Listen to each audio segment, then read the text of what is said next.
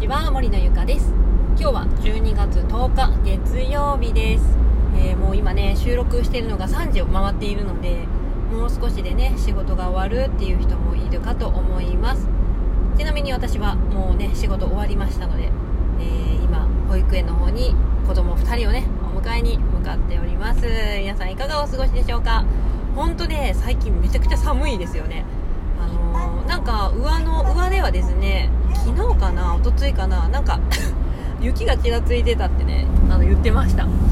さあね果たして今年は雪がごっそり積もるのかどうかっていうところなんですけどね。そろそろスタッドレスとかも準備してる人もいるんじゃないでしょうか。はい。ということで、えー、今日はですね、えーと、ちょっと昨日、あのー、実家のね両親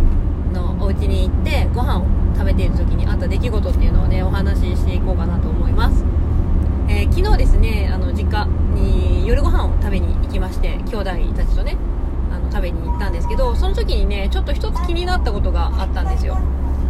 っていうのもえー、私の父親の話なんですけれども最近ですねやっぱり年もね60を超えて、えー、だいだんだんねこう体力が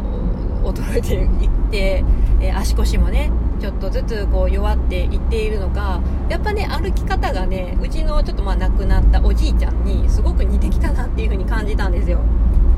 でやっぱりね廊下は足からっていうぐらい足腰ってすごい重要だと思うんですよね。やっぱね歩けなくなったらねもうほんと車椅子生活になっちゃうので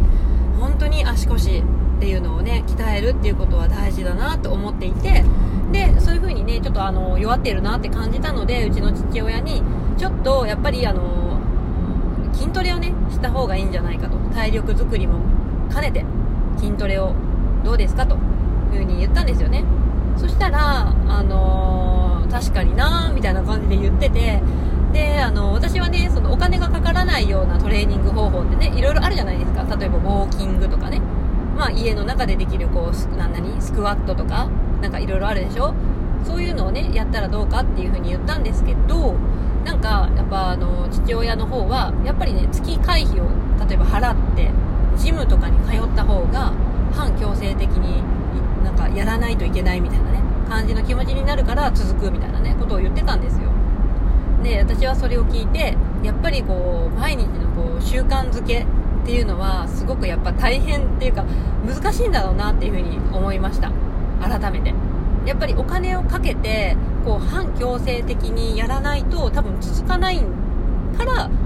そういうふうにお金をね払うっていう思考になったんだろうなと思って。っていうことは多分つまりねその体を動かす筋トレであったりとか、あのー、体力づくりっていうことのこと自体が多分そんなに好きではないからお金を払って 反強制的にね あの、やらないと続かないんでしょうね、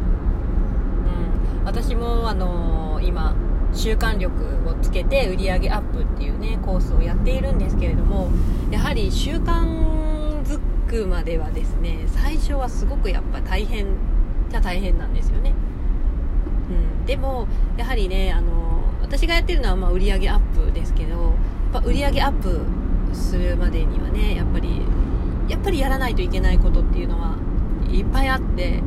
でそれをやっぱりね後回し後回しにしちゃうとどんどんどんどんこうせっかくね売り上げが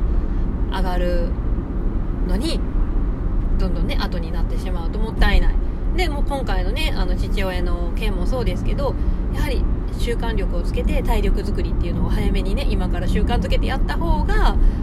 本当に早めにね健康、まあ、健康維持という意味でいいと思うんですよね。もう60も過ぎてますし、うん、まあそれで習慣をつけるっていうのはまあ大変なんだなって改めて